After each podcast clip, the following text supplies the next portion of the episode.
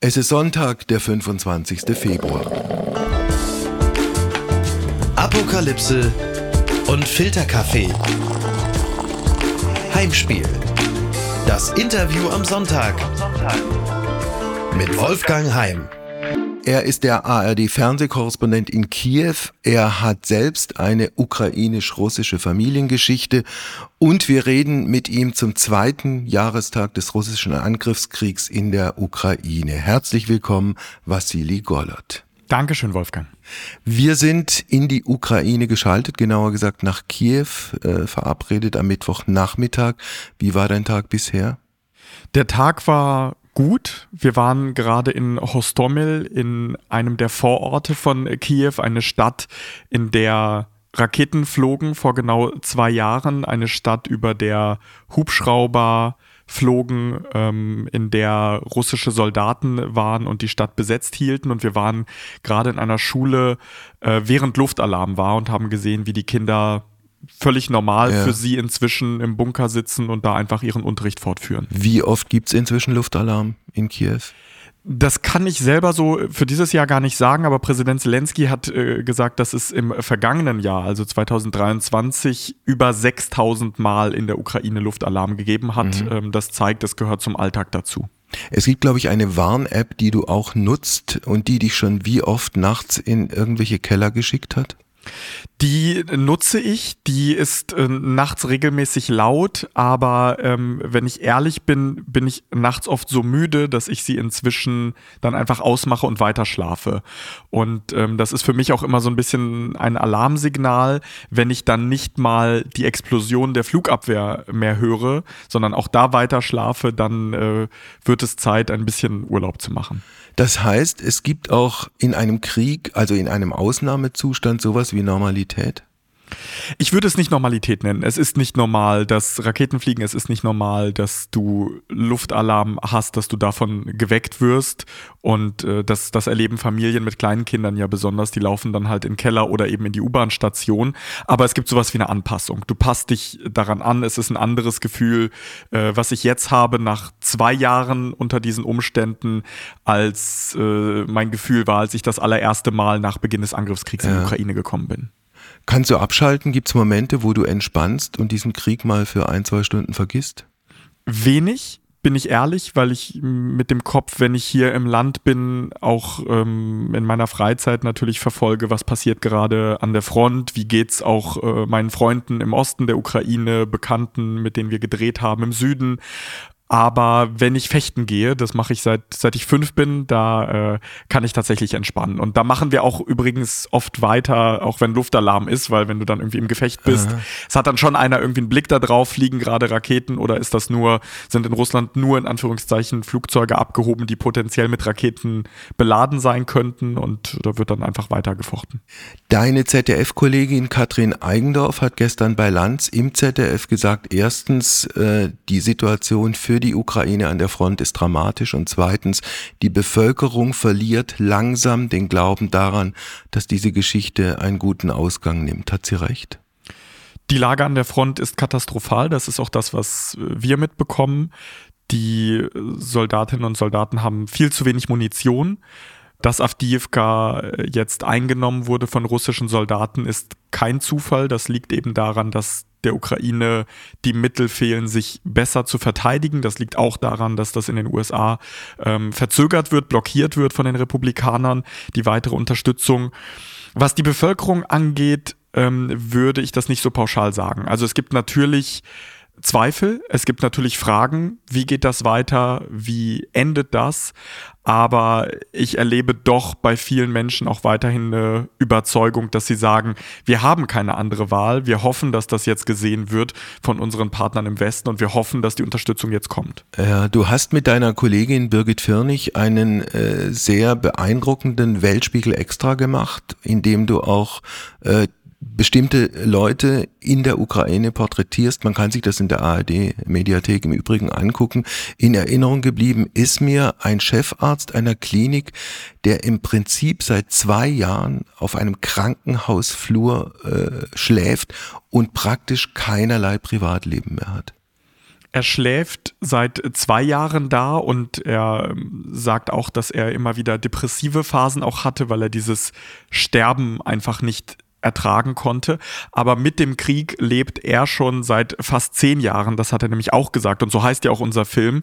Zehn Jahre Krieg, wie die Ukraine für ihre Freiheit kämpft, weil dieser Krieg begonnen hat für die Menschen im Land auf dem Maidan, auf dem Unabhängigkeitsplatz ja. in Kiew, wo die Menschen gesagt haben, wir wollen nicht von einer korrupten Regierung geführt werden. Wir wollen diesen russischen Einfluss nicht haben. Wir wollen unabhängig sein und vor allem wollen wir in Richtung Europäische Union gehen. Und damals wurden Menschen von der eigenen Regierung Regierung erschossen auf dem Maidan. Kurz darauf hat Russland die Krim völkerrechtswidrig besetzt und dann den Krieg im Osten der Ukraine entfacht. Und dieser Arzt, Serhii Rezhenko, hat eben gesagt, dass er 2014 das erste Mal diesen Krieg gerochen und gesehen hat, als die ersten Wagen mit Soldaten ankamen und er dann erste Amputationen durchführen musste.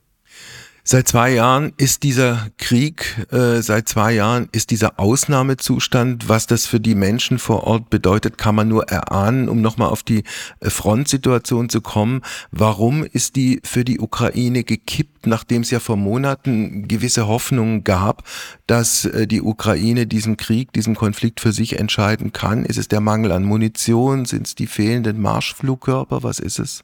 Es hat eine Reihe an Gründen. Der eine Grund ist das, was wir im Jahr 2022 gesehen haben, in dem Jahr, in dem anfangs niemand irgendwie an die Ukraine geglaubt hat. Niemand hat erwartet, dass die Ukraine überhaupt äh, es schafft, Kiew zu verteidigen.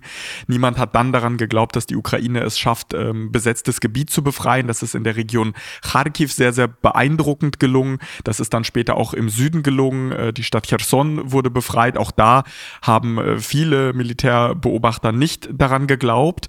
Und dann kam eben das Jahr 2023, wo auch Präsident Zelensky immer wieder gesagt hat, Gegenoffensive, wo viele Militärexperten mit denen wir gesprochen haben, aber frühzeitig gesagt haben, wir wären vorsichtig, denn Russland hatte Zeit, Russland hat sich eingegraben, Russland hat Positionen befestigt, Russland hat äh, weite Teile vermint. Das heißt, das wird gar nicht so leicht, da so einen Durchmarsch hinzulegen, wie das in Kharkiv gelungen ist, als äh, die Besatzung nämlich noch äh, recht frisch war und äh, das alles eben nicht so gefestigt war. Das heißt, ein zentraler Grund ist, dass die versprochenen Waffenlieferungen zu spät kamen. Der andere Grund ist, dass zu wenig geliefert wurde. Und der der dritte Grund ist aber auch, dass ähm, taktische, strategische Fehler gemacht worden sind. Welche sind da gemacht worden? In erster Linie, was denkst du? Also einerseits wird die Ukraine oder die ukrainische Militärführung auch dafür kritisiert, dass sie selber eigene Positionen nicht äh, befestigt hat. Ähm, der andere Grund ist, dass die Mobilisierung, also die Einberufung neuer ähm, Soldaten zu spät überhaupt äh, diskutiert wurde. Also es wurde nicht frühzeitig ein Rotationsprinzip eingeführt. Es wurde auch nicht dafür gesorgt, dass alle Soldatinnen und Soldaten ordentlich ausgebildet werden. Das ist bei einigen der Fall. Andere von solchen Fällen habe ich auch gehört, sind dann relativ unvorbereitet in Richtung äh, Front gebracht worden. Und vieles hing eben auch dann von einzelnen Kommandeuren ab in den einzelnen Richtungen. Die einen waren erfolgreicher, die anderen weniger erfolgreich. Wer trägt da die Schuld? Ist das Salushny, den man ja als oder den Zelensky als Oberbefehlshaber abgesetzt hat, oder ist es Zelensky selbst? Ich tue mich extrem schwer oder ich sehe mich nicht in der Position da zu sagen, derjenige hat Schuld. Das ist kein Fußballspiel, das ich irgendwie als Kommentator beobachte, sondern da geht es real um Menschenleben und ich habe schon das Gefühl, dass alle Verantwortlichen im wahrsten Sinne nach bestem Wissen und Gewissen handeln. Aber ein Grund ist sicherlich, dass es äh, Meinungsverschiedenheiten gab zwischen Militär und zwischen Politik. Präsident Zelensky hatte in Teilen andere Vorstellungen als der Oberkommandierende Valery Saluzhny. Das hat zu Streitigkeiten geführt. Das hat dazu geführt, dass Zelensky die Konsequenz gezogen hat, ihn zu ersetzen durch Alexander Sirski, einen erfahrenen General, zu dem er einen besseren Draht hat. Das heißt, damit hat Zelensky auch unmittelbar sein politisches Schicksal noch stärker daran geknüpft, was an der Front passiert, ob es da Erfolge gibt oder eben nicht. Wenn man sich die Situation an der Front anguckt, für die Ukraine aktuell negativ. Einzige Ausnahme, zumindest von außen betrachtet, sind die erfolgreichen Attacken, die die ukrainische Armee fährt auf Schiffe der russischen Schwarzmeerflotte. Was gibt's da für eine Erklärung, dass das aus Sicht der Ukraine so gut läuft? Das liegt vor allem nach unserem Informationsstand im Verantwortungsbereich des Militärnachrichtendienstes. Das ist Kirillo Budanov, ein Geheimdienstler, der sehr populär auch ist, äh, der sich sehr geheimnisvoll gibt, auch in gewisser Weise inszeniert. Und er führt äh, oder hat frühzeitig gesagt, dass diese Operationen von großer Relevanz sein werden und dass diese Militäroperationen einen Unterschied machen können. Sehr, sehr viele Menschen im Westen haben nicht daran geglaubt, ähm, auch in Deutschland nicht daran geglaubt, dass die Ukraine auch nur ansatzweise irgendwie in Richtung Krim kommt. Es sind immer wieder Schläge gelungen, auch auf äh, ein Hauptquartier äh, des russischen Militärs, der Schwarzmeerflotte in Sevastopol. Also äh, das zeigt, die Ukraine agiert sehr geschickt und die Ukraine hat damit es unter anderem geschafft, dass Getreide über das Schwarze Meer auch wieder exportiert werden kann. Das heißt, die Ukraine hat sich wirtschaftlich an der Stelle etwas befreien können, denn man muss auch sagen, da reden wir relativ wenig drüber, aber dieser Krieg hat ja fatale Folgen für die ukrainische Wirtschaft. Es ist ein Krieg an der Front, aber es ist eben auch ein Wirtschaftskrieg gegen dieses Land. In den letzten Tagen und Wochen mehren sich Meldungen, wonach es auch innerhalb der Ukraine, innerhalb der Regierung, innerhalb des Militärs zu Meinungsverschiedenheiten kommt. Also den aktuellen Konflikt zwischen dem Präsidenten und dem Oberbefehlshaber hast du bereits angesprochen. Es kam heute eine Meldung, wonach äh, Journalisten in der Ukraine, wonach Menschenrechtsaktivisten, Oppositionelle Attacken ausgesetzt sind der ukrainischen Behörden. Wie schätzt du das ein? Was weißt du darüber? Da gibt es den Fall von Bihus, das ist ein Online-Medium und da ist rausgekommen, dass äh, sie beschattet worden sind vom ukrainischen Geheimdienst. Da gab es bereits Konsequenzen, da gab es bereits Entlassungen ähm, beim ukrainischen Geheimdienst, aber eben nicht an der Spitze des SBU. Das äh, wird durchaus offen diskutiert, das wird kritisiert.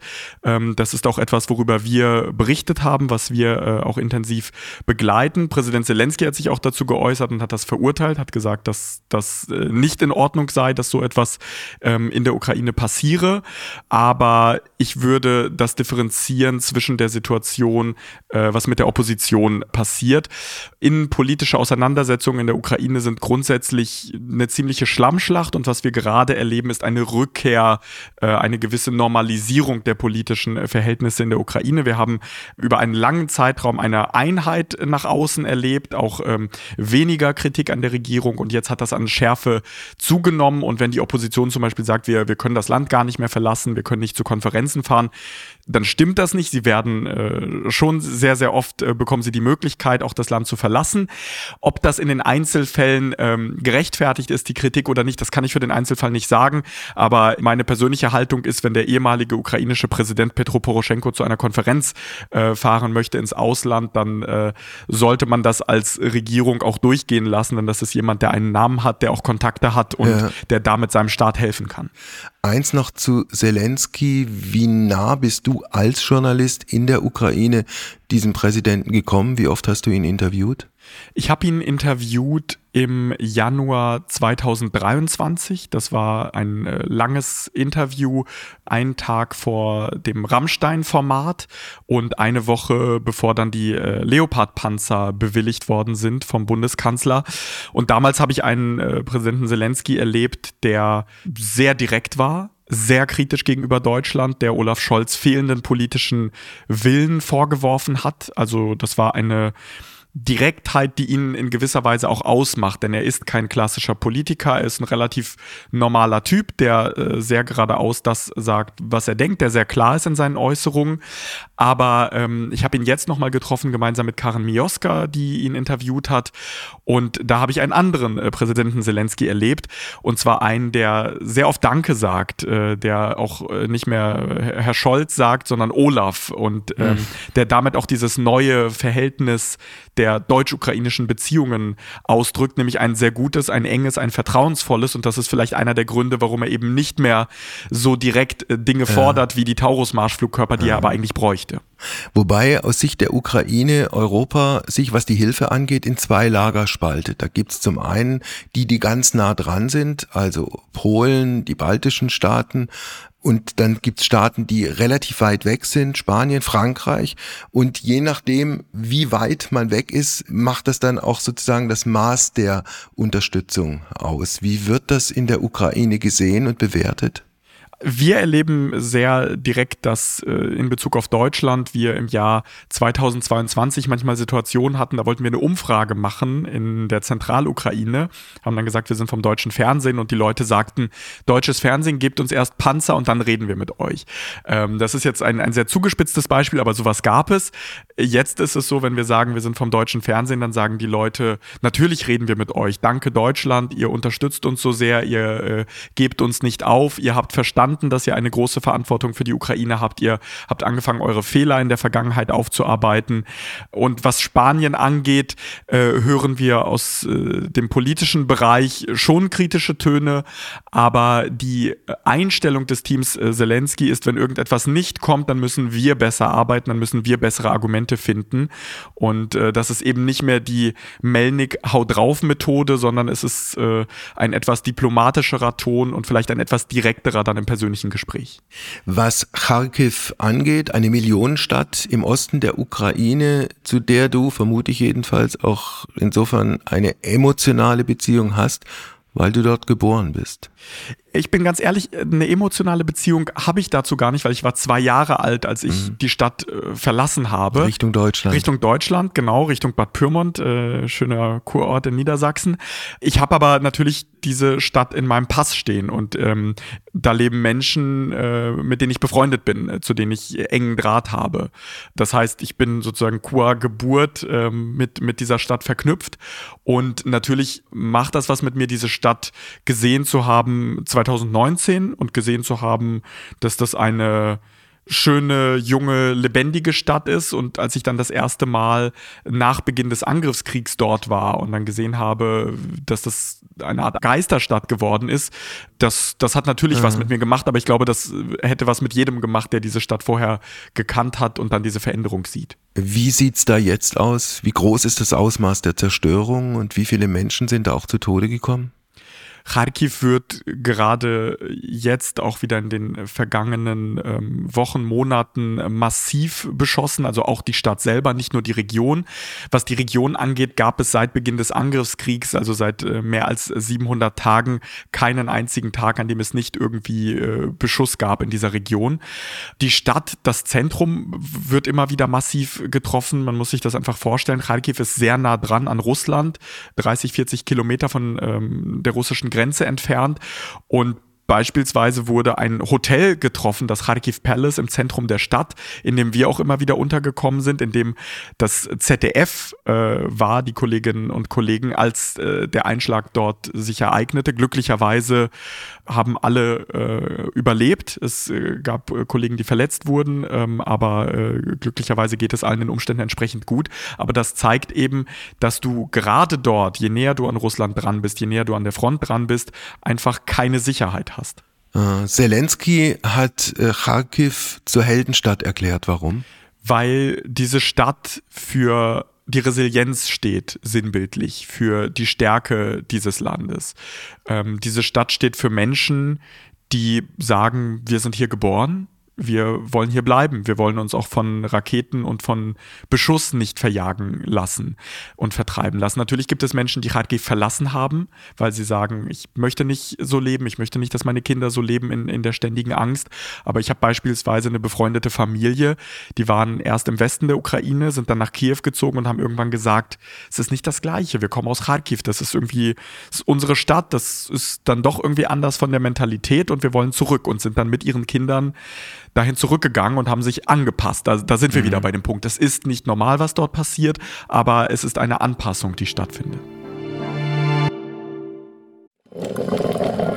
Werbung mein heutiger Werbepartner ist Clark. Ich verbringe viel zu viel Zeit am Telefon, am Handy. Und wenn ich auf meine äh, Anzeige was die Bildschirmzeit angeht, starre, dann starre ich entsetzt so lange darauf, dass die Bildschirmzeit noch länger wird. Was nutze ich denn eigentlich? Also bei mir so in erster Linie sind es dann doch wirklich äh, Nachrichtenseiten. Ich daddel gar nicht auf dem Handy, aber ich bin natürlich dann auch recht viel äh, zum Beispiel auf den Musikseiten, aber meistens informiere ich mich oder ich werde informiert und bin sehr viel äh, in den Messenger-Diensten, wo mir dann Freunde und Bekannte schreiben, was ich alles wieder verpasst habe, was ich alles noch machen muss und was ich alles wieder nicht auf die Reihe gekriegt habe.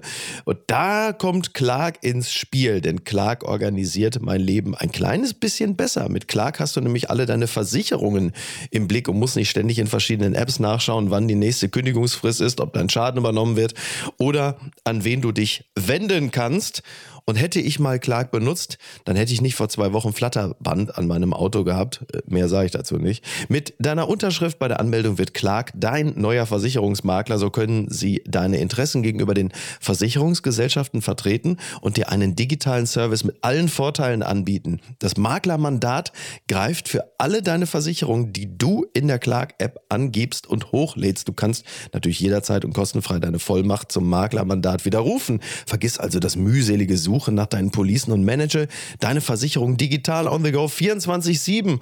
Ach Gott, ja, das wäre so schön. Das muss man machen. Das ist fantastisch. Das könnte mein Leben so deutlich erleichtern. Hol dir ein Upgrade mit Clark. Also Clark spendiert allen HörerInnen einen Shopping-Gutschein von bis zu 30 Euro. Einfach die Clark-App runterladen oder direkt auf die Website gehen.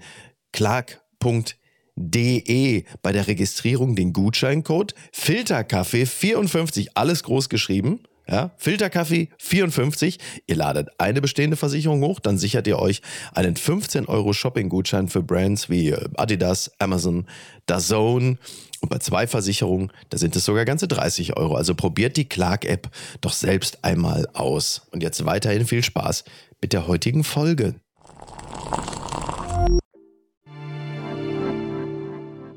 Um nochmal auf deine Vita zu kommen, du bist mit zwei Jahren nach Deutschland gekommen, Bad Pyrmont, hast Abitur gemacht, hast dann Geschichte und Politikwissenschaften studiert, Volontariat WDR, dann die ersten Einsätze und du hast insofern einen äh, familiären Hintergrund, der diesen Konflikt symbolisiert, als deine Mutter aus Russland kommt und dein Vater aus der Ukraine. Soweit richtig? Alles richtig, ja. Wie gehen die heute mit diesem Krieg um, die beiden? Meine Eltern haben sich in ihrer Haltung nicht verändert. Ich glaube, das gilt für jeden Menschen, der einen einigermaßen gesunden Menschenverstand hat, der demokratisch ist. Die finden es schrecklich, in was für eine Richtung sich Russland entwickelt hat. Ähm, mein Vater war früher schon klarer in, in seinen Positionen, hat auch früher schon gesagt, dass der russische Imperialismus eine Gefahr ist. Schon äh, als ich klein war und Putin gerade erst frisch äh, Präsident geworden ist, hat er äh, gewarnt vor diesen Tendenzen, hat auch immer wieder gesagt, äh, Russland wird irgendwann die Ukraine angreifen. Ähm, meine Mutter hat es schwieriger, weil ähm, sie zwar eine klare Haltung hatte, sie hat auch in Kharkiv gelebt, viele Jahre, hat da viele Freundinnen und Freunde, hat aber teilweise Studienfreundinnen in ähm, Nizhny Tagil im Ural.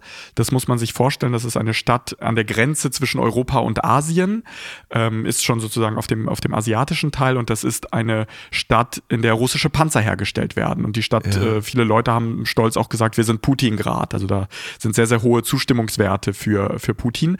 Und da gibt's gibt's Schulfreundinnen, die, die sagen, ähm, wir, wir sind äh, mächtig, wir sind stark und uns gehört die Welt und für uns gibt ja. es keine Grenzen. Da haben doch auch die Eltern deiner Mutter gelebt, ne?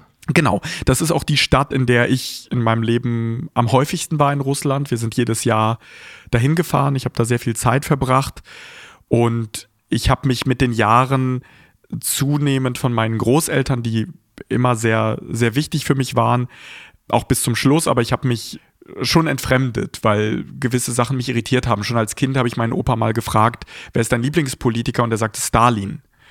Und dann äh, dachte ich, äh, wie, soweit ich das irgendwie in Geschichte mitbekommen habe, ist das eigentlich äh, keine gute Antwort. Und äh, meine Mutter meinte, nimm das mal nicht so ernst, was Opa sagt. Und äh, ich habe das dann aber doch ernst genommen und habe dann zunehmend gemerkt, auch durch die ähm, stärker werdende Propaganda im Fernsehen, was das mit meinen Großeltern macht, dass sie richtig Hass empfinden, wenn man das Wort Ukraine sagt. Und das fing schon weitaus äh, früher an als nur vor zehn Jahren. Also ich habe in der, in der Küche meiner Großmutter das erste Mal gespürt, dass da irgendwie so ein tiefer Hass äh, in ihr drinsteckt, in einem liebenswerten Menschen, ähm, dass ich gedacht habe, das fühlt sich irgendwie nach Krieg an.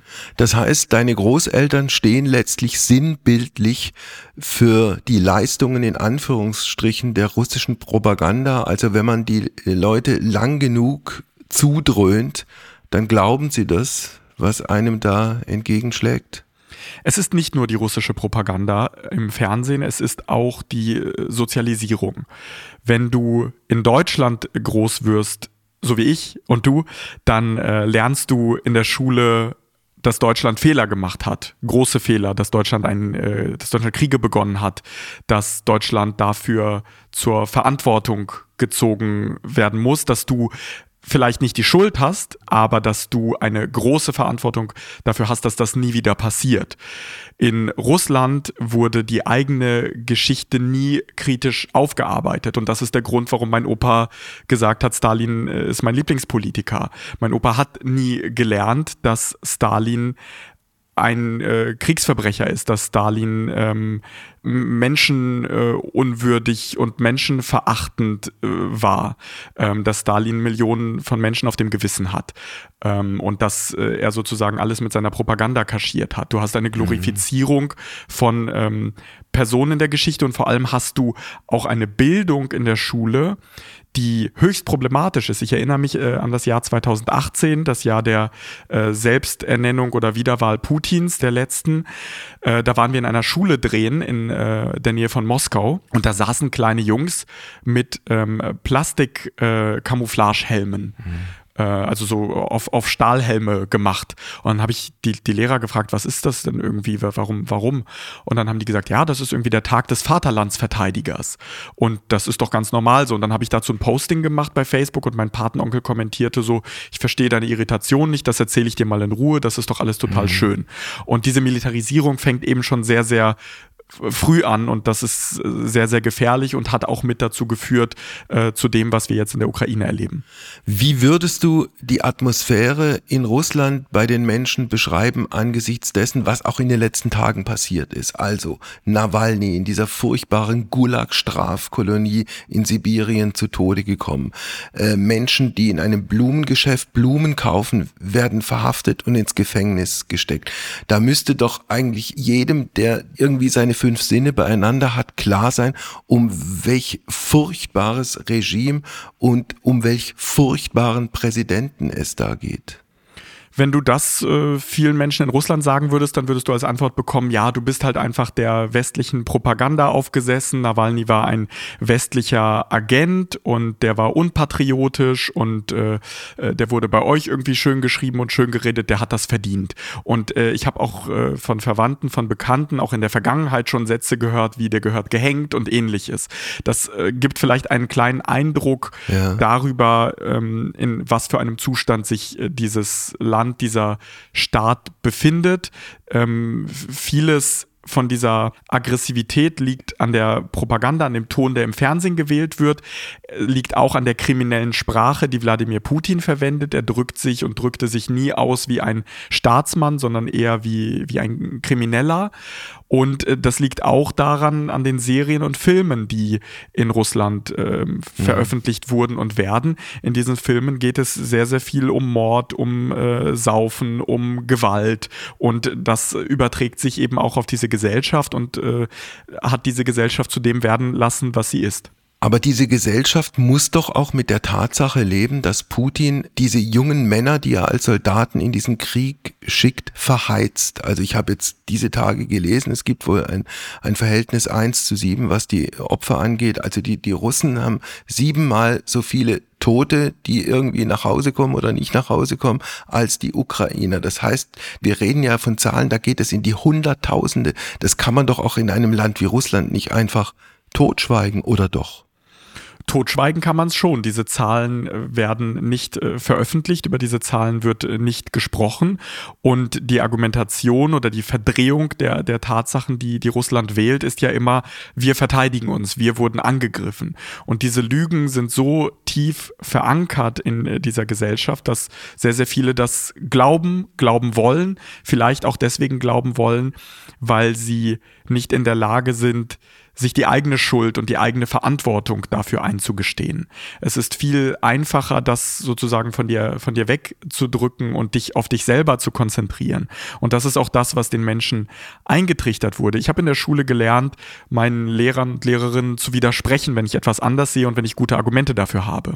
Meine Eltern haben das beispielsweise zu Sowjetzeit nicht gelernt und in Russland lernst du das auch nicht. Da heißt es, was gesagt wird sozusagen von Älteren, das hat Bestand. Und ja. das ist, das ist ein, ein großes Problem, weil viele, fast alle wahrscheinlich, sich in Russland eher auf sich selber konzentrieren, gucken, dass sie abends irgendwie was zu essen auf dem Tisch haben, dass es ihrer Familie gut geht und denen ist egal, wie es äh, anderen Menschen geht und denen ist egal, ob jemand im Gefängnis erschossen ja. oder äh, vergiftet wird. Und dass abends noch eine schöne Flasche Wodka auf dem Tisch steht oder ist das ein Klischee? Ja, weiß ich nicht. Also das ist schon auch ein Klischee. Es gibt auch viele Leute, die trinken. Ich, ich, ich glaube, der, der, der Wodka ist nicht das Problem. Das Problem okay. ist wirklich dieses Gift in der Gesellschaft, dieser Hass, diese Lügen, die kursieren, die Propaganda und die, die Unfähigkeit, selbstkritisch sich mit äh, sich selbst auseinanderzusetzen. Ah. Das ist übrigens auch ein, ein Punkt vielleicht noch ähm, als ich kleiner war und irgendwie gesagt habe, Mensch, das, was Putin macht, das ist problematisch, das ist gefährlich, da hieß es, guck du doch lieber auf deine Merkel. Und dann habe ich gesagt, was, was hat Merkel jetzt damit zu tun, dass wir über Putin sprechen? In der Ukraine ist es so, wenn du Zelensky kritisierst oder wenn du irgendwas kritisierst, was die Regierung macht, dann lassen sich die Leute darauf ein und sagen, ja, hast du vielleicht einen mhm. Punkt, sehe ich anders. Also das ist eine relativ normale Gesellschaft, in der du sachlich diskutieren kannst. Ich habe das in Russland leider nur mit den wenigsten Menschen machen können. Also, Wladimir Putin hat alles und alle abgeräumt. Äh, ist tot, Nawalny ist tot. Ist Putin insofern am Ziel, als es keinen äh, nennenswerten Widerstand mehr gibt gegen ihn, gegen seine Politik, gegen seinen Krieg? Die Tatsache, dass Putin Nawalny hat erst vergiften lassen, dann einsperren lassen und dann ihn seinem Tod äh, näher gebracht hat. Die genauen Umstände ähm, wissen wir ja noch nicht. Aber dass er Nawalny klar auf dem Gewissen hat und das auch einen Monat vor seiner Selbsternennung, wieder Selbsternennung, ähm, ich mag nicht von einer Wahl sprechen, weil das mit einer Wahl schon lange nichts zu tun hat, zeigt, wie schwierig die Lage für ihn ist. Er ist unter Druck, dass die Blumen weggeräumt werden, dass Leute teilweise zusammengeschlagen werden, nachdem sie Blumen niederlegen, zeigt ja, wie angespannt dieses Regime ist. Und auch die Aktion von Prigozhin durch Russland durchzumarschieren, auf Moskau äh, zu gehen, zeigt, dass da überhaupt gar nichts stabil ist in diesem Regime. Es wird versucht, einen Anschein zu erwecken, dass man alles im Griff habe, ähm, aber es ist ein äh, alter Mann, der Angst hat, seine Macht zu verlieren und ja. der sich mit aller Gewalt an diese Macht klammert. Was bedeutet das alles für die Arbeit der deutschen Journalistinnen und Journalisten vor Ort in Moskau, in Russland? Du kannst es ja auch deshalb gut beurteilen, weil du von, von Moskau ja auch äh, Reportagen gemacht hast, nach wie vor vermute ich zumindest äh, in engem Kontakt stehst, beispielsweise mit Ina Ruck. Ich mache mir große Sorgen um die Kolleginnen und Kollegen in Moskau. Dieses Land ist immer totalitärer geworden, es ist eine imperialistische Diktatur und du konntest immer nur eingeschränkt arbeiten, aber es gab dann doch gewisse Freiheiten. Diese Freiheiten sind praktisch nicht existent und deswegen gibt es auch dort keine Sicherheit, welche Konsequenzen deine Arbeit als Journalist, als Journalistin hat. Erst recht, wenn du, wie, wie die Kolleginnen und Kollegen, ähm, deinen Job ernst nimmst und äh, trotz der Umstände versuchst zu berichten, was ist. Welchen Risiken setzen sich Ina Ruck und ihre Kolleginnen und Kollegen in ihrer täglichen Arbeit aus? Was denkst du?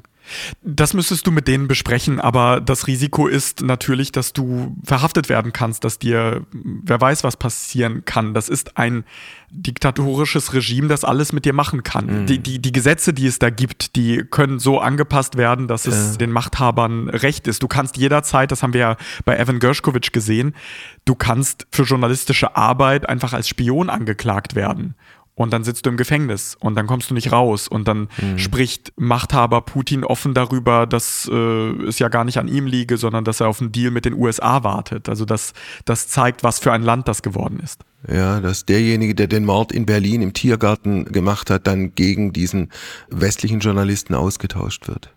Genau, das unter anderem, also ich, ich finde es zynisch, über irgendwelche Deals zu reden. Also der eine hat ein Verbrechen begangen, hat einen Mord begangen und der andere Mensch hat seine Arbeit gemacht. Mhm. Und das ist einfach, äh, ja, also mir, mir fehlen die Worte für das, was aus diesem Staat geworden ist und vor allem dafür, dass die Menschen dort nichts zu wenig dagegen tun. Ich äh, habe natürlich Verständnis für die Gefahr, der sie ausgesetzt sind, aber ähm, wenn ich gleichzeitig an die Menschen in der Ukraine denke, die sich seit zwei Jahren gegen einen vollumfänglichen Angriffskrieg äh, verteidigen, wenn ich an Kinder denke, die äh, nachts mit ihren Eltern in den äh, Keller laufen, wenn ich an Familien denke, bei denen Kinder bei Raketenangriffen getötet worden sind, dann lässt sich das nicht mit dem vergleichen, äh, mit der Gefahr, die, die in Russland besteht. Inklusive dem Terror, den die Russen in der Ukraine angerichtet hat, mit äh, vergewaltigten Frauen, mit verschleppten Kindern, mit bombardierten Wohnhäusern und Krankenhäusern.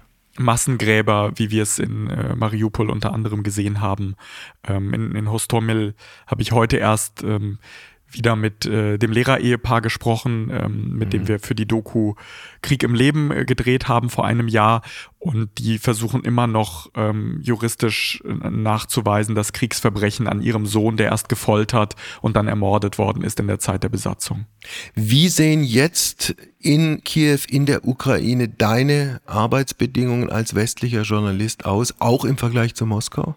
Ich kann das mit Moskau nicht direkt vergleichen, weil ich da nicht arbeite. Ich arbeite in, in Kiew. Ähm, es gibt einen äh, Krieg in diesem Land. Das heißt, ich kann jetzt zum Beispiel nicht das Regierungsgebäude, was ich aus meinem Fenster sehe, könnte ich nicht einfach so abfilmen und irgendwo veröffentlichen, weil das ist ein Gebäude, das möglicherweise anders aussieht und ich diese Unterschiede nicht sehe, weil da irgendwo ein Flugabwehrsystem oder sonstiges steht, was Russland dabei helfen könnte, wenn ich das veröffentliche, mit einer Rakete dort zu treffen. Gleiches gilt für, gilt für kritische Infrastruktur.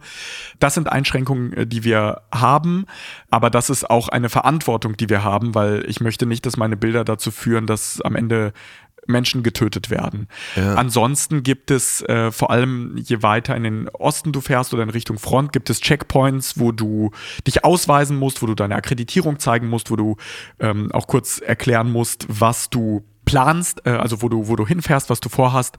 Aber auch das ist ähm, eher formal, weil du mit einer ja. Akkreditierung dich ähm, recht frei bewegen kannst. Du hast in einigen Regionen, gerade wieder in Frontnähe, so Presseoffiziere, mit denen du vorab äh, Sachen abklären musst. Also beispielsweise kannst du dich in Odessa nicht einfach äh, vor den Hafen stellen, auch da kritische Infrastruktur und eine Live-Schalte machen, sondern äh, solche Dinge müssen ja. ähm, abgestimmt werden, wenn du beispielsweise das Meer im Hintergrund haben willst.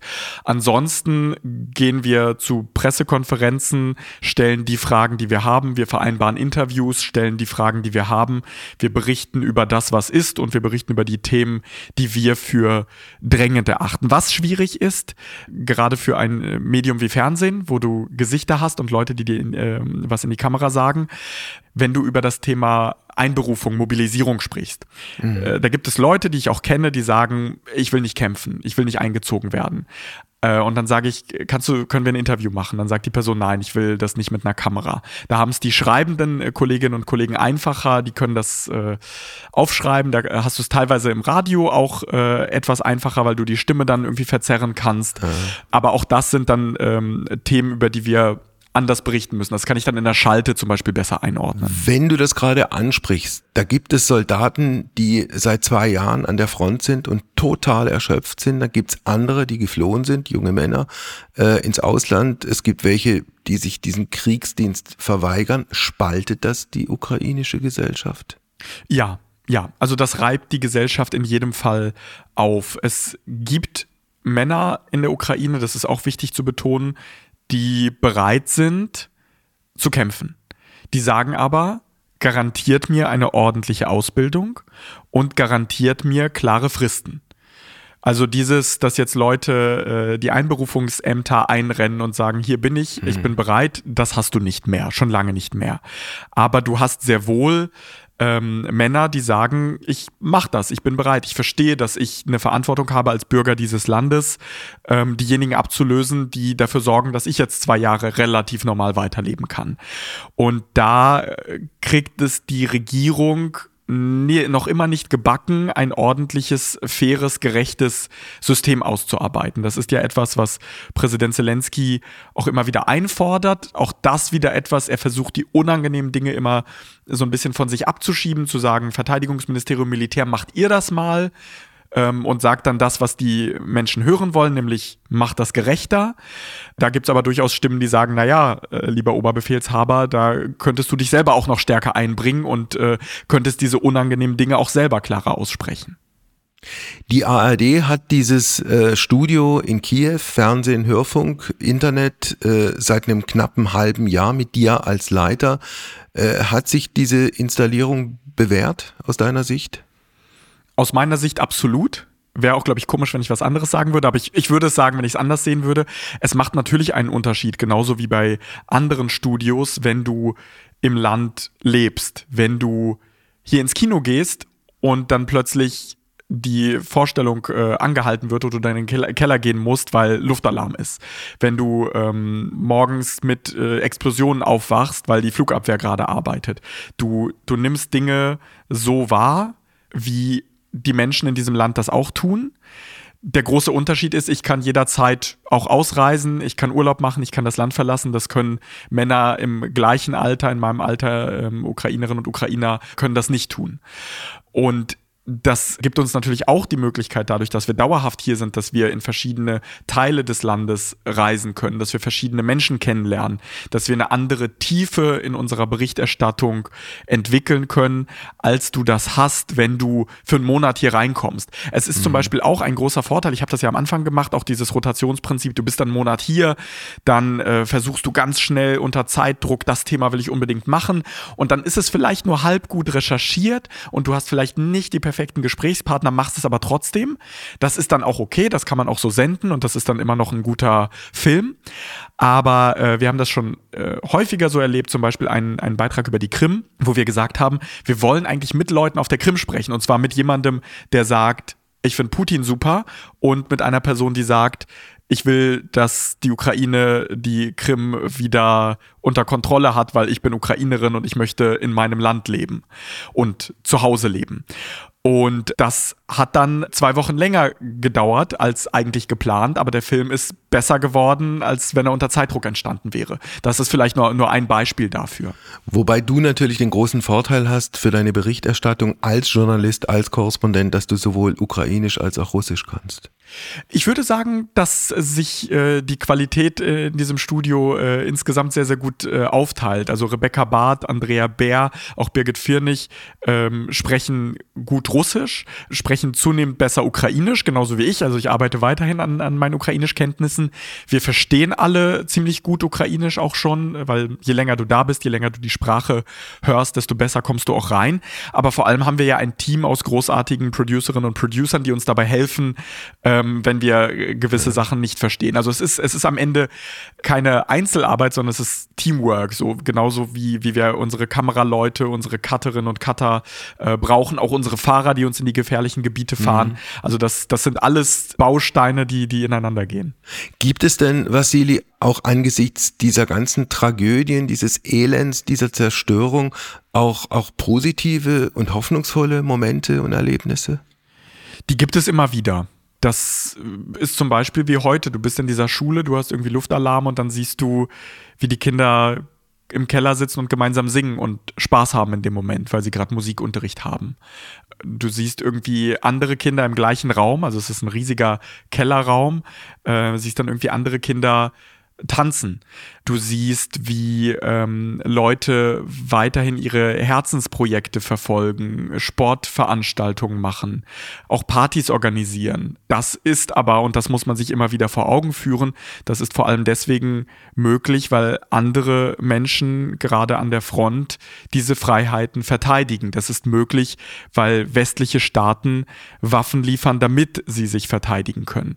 Und das ist, glaube ich, etwas, was wir in Deutschland immer wieder vergessen. Viele wollen, dass das einfach irgendwie vorbeigeht, vergessen aber immer wieder, wie grundsätzlich diese Situation ist. Du hast einen imperialistischen Staat, eine imperialistische Diktatur, das größte Land der Welt, das noch mhm. nicht genug hat, das weiter und mehr Territorium haben will und das ohne Rücksicht auf eigene Verluste immer weitergeht.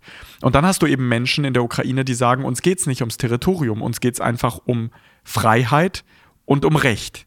Wir wollen nicht, dass diese Menschen mit dieser Gewalt ungestraft bleiben. Das ist nicht gerecht. Wir wollen unsere Freiheit haben und wir wollen so leben mit unserer Kultur, mit dem, was uns ausmacht, wie wir das wollen. Und wir wollen uns das nicht von einem Diktator aufdrücken lassen. Ja. Und darum geht es. Du hast keine Sicherheiten. Das ist ja das, die, die Lehre, die wir ähm, gerade als Deutschland ziehen sollten nach der völkerrechtswidrigen Besetzung der Krim, nach der man einfach Business as usual gemacht hat. Ja, es gab ein paar Sanktionen, aber es gab Nord Stream, es gab sogenannte Verhandlungen, bei denen Russland als Vermittler am Tisch saß. Das war nicht richtig, das war nicht gerecht und das haben die verantwortlichen Politikerinnen und Politiker meines Erachtens zunehmend begriffen. Leider nicht alle, aber die allermeisten doch schon. Kriege enden ja meistens mit irgendwelchen Verhandlungen. Jetzt kommt die schwerste aller Fragen. Wie kann man mit einem professionellen Lügner, einem Staatsterroristen ohne Skrupel und ohne Moral verhandeln, wissend, dass die Ergebnisse, die dann rauskommen, möglicherweise gar keinen Bestand haben? Ich weiß es nicht. Ich sehe auch als Beobachter keine Verhandlungsgrundlage. Putin sagt, dass er den ukrainischen Staat nicht akzeptiert, dass er die Ex Existenz der Ukraine nicht akzeptiert. Er hat verschiedene ukrainische Regionen in die russische Verfassung aufgenommen, beansprucht die. Da sind seine Truppen gerade noch weit von entfernt. Und dann sagt er immer wieder in Interviews und in Veranstaltungen, dass Kiew eigentlich russisch ist. Das heißt, er hat nicht nur aus Versehen versucht, Kiew einzunehmen, sondern das bleibt weiter sein Ziel. Er will die Ukraine vernichten. Er führt einen Krieg gegen alle Ukrainerinnen und Ukrainer, nämlich gegen Menschen, die sich als Ukrainerinnen und Ukrainer sehen. In der Ukraine sprechen alle sehr klar von einem Genozid. Und auf dieser Grundlage zu verhandeln, finde ich schwierig, sehe ich nicht. Und vor allem mit jemandem zu verhandeln, der mehrfach gesagt hat, ein Angriff plane ich nicht. Feuerpausen halte ich ein, hält er dann doch nicht ein. In meinem Land ist Demokratie, dass Menschen auf Brücken erschossen werden, die eine andere Position haben als ich oder in Gefängnissen sterben, da kann ich ja nichts für. Also ich habe sehr lange das Wort Diktator nicht in den Mund genommen. Ich finde das auch immer schwierig, wenn Menschen irgendwie mit großen äh, Worten um sich schmeißen. Aber ich sehe keinen anderen Begriff für diesen Menschen. Das ist kein Präsident, es ist keine Wahl, die dort stattfindet. Es ist ein gefährlicher, krimineller Mensch, der kriminell spricht, der kriminell handelt, seit Jahren sein eigenes Land terrorisiert und seine Nachbarländer terrorisiert. Siehst du denn ganz am Ende des Horizonts eine Situation, in der das Volk Russland diesen Menschen Putin weg und abräumt? Das ist eine tiefe Hoffnung, aber wenn ich ganz ehrlich bin, habe ich zunehmend die Hoffnung auch verloren. Und zwar war der Punkt der 24. Februar 2022, da dachte ich, jetzt ist eine Linie überschritten, da werden, spätestens da werden jetzt die Menschen aufstehen. Nicht passiert. Bucha, ich dachte spätestens, spätestens jetzt. Und ich weiß, ich stehe in Kontakt, äh, ich habe immer noch äh, Familie und Freunde in Russland. Ich weiß, dass alle diese Bilder kennen, dass alle wissen, was ihre Armee den Menschen in der Ukraine antut, dass allen diese Kriegsverbrechen bewusst sind. Aber ähm, Soziologen sprechen von einer erlernten Hilflosigkeit, die sagen, naja, was kann ich denn tun? Ich habe doch, Mhm. also es ist doch Politik. Was habe ich denn mit der Armee? Was habe ich denn mit Putin zu tun? So, ich kann ja nichts machen. Ich habe auch ein bisschen Angst. Und ähm, das mit der Angst nochmal, das kann ich verstehen, rein menschlich. Aber wenn dein Land mordet, wenn dein Land das Leben Hunderttausender auf dem Gewissen hat, und zwar Hunderttausender Ukrainerinnen und Ukrainer, aber auch Hunderttausender eigener ähm, Soldaten, dann reicht es nicht aus, mit den Schultern äh, zu zucken und nichts zu machen. Gibt es irgendwas, was dir Hoffnung macht? Das Einzige, was mir Hoffnung macht, sind die Menschen in der Ukraine, ist ihre Resilienz, ist ihre Kraft, ist ihre Überzeugung für Freiheit einzustehen, dafür zu kämpfen und ist auch die zunehmend wachsende Unterstützung und vor allem das wachsende Bewusstsein in Europa dafür, was hier auf dem Spiel steht. Denn es geht nicht um Land, es geht darum, dass die Menschen die Freiheits-, die Friedens- und Sicherheitsordnung Europas verteidigen. Und das hat, das hat neulich ein Protagonist in, in dieser Doku Zehn Jahre Krieg auch sehr eindrücklich gesagt. Ich habe das mir vorher nie so ins Bewusstsein gerufen, dieser, dieser Freiwillige Michailo Purischew, der sagt, am Tag des Sieges, den Russland immer wieder feiert, am 9. Mai, da steht auf den Panzern, auf den Fahrzeugen, steht nicht nach Kiew, da steht nach Berlin. Und das solltet ihr Deutsche euch bewusst machen. Ich danke dir für das Gespräch und alles Gute für dich, deine Arbeit und Grüße an die Kolleginnen und Kollegen. Danke, Wolfgang, für dein Interesse. Ciao. Ciao. Heimspiel. Apokalypse und Filterkaffee ist eine Studio Bummens Produktion mit freundlicher Unterstützung der Florida Entertainment. Redaktion Wolfgang Heim. Executive Producer Tobias Baukhage. Produktion Hanna Marahiel. Ton und Schnitt Mia Becker. Buh, Stefanie Giesinger hier. Mit mir habt ihr nicht gerechnet, oder? Ich bin nur kurz hier, um euch über meinen Podcast zu erzählen, G-Spot. Bei dem spreche ich über alle möglichen Themen, wie zum Beispiel Sex, Feminismus, Beziehungen und auch vergangene Beziehungen. In der aktuellen Folge spreche ich mit meinem Ex-Partner Markus Butler über alles, was wir so erlebt haben, was wir vielleicht sogar bereuen, wie wir uns jetzt fühlen, wie wir Liebe sehen und was wir uns für die Zukunft wünschen. Also, falls ihr Lust habt reinzuhören, würde ich mich sehr freuen. Bis dann!